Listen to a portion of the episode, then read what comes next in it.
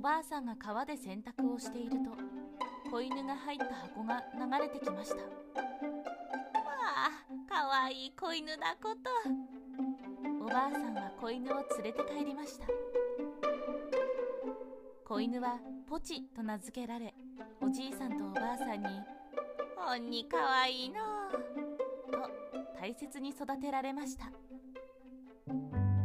ある日おじいさんが畑仕事をしているとポチはある場所でワンワンワンワン吠え何度も飛び回ります。ここ掘れワンワンとおじいさんには聞こえます。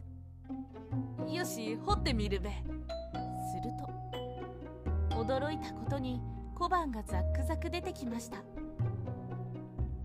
それを聞いた隣の欲張りじいさんがポチを借りに来て無理やり山の方へ連れて行きました。小判はどこだ？大判はどこだ？しかしポチはうろうろするだけです。そこら中を掘っても出てくるのは臭いゴミばかり。怒った欲張りじいさんはポチを殺して埋めてしまいました。ポチは急に病気になってよ。落ちんでしまっただ。役立たずめ欲張りじいさんは嘘をつきポチを埋めた場所を教えるとさっさと帰ってしまいました。次の日おじいさんが欲張りじいさんから聞いたポチが埋められた場所へ行くとなんとたった一日で大きな木がそびえ立っていました。おじいさんはその木を切って臼を作りました。おじいさんとおばあさんがその臼で餅をつくとぺったんキラキラぺったんキラリ。つくたびに大判小判がザックザク。こりゃポチの贈り物だ。みんなにも分けてあげよう。と2人は大喜びです。これを聞いた隣の欲張りばあさんが臼を無理やり持って行ってしまいました。ぺったんガラガラ。ぺったんガラガラ。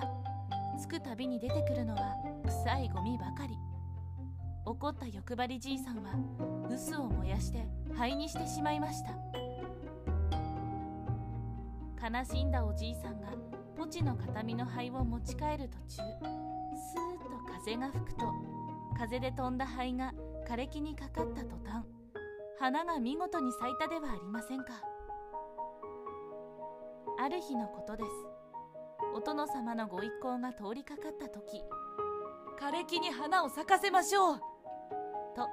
おじいさんは木に登り花を咲かせます。お見事花咲じいさん褒美を取らす。お殿様は大層喜びました。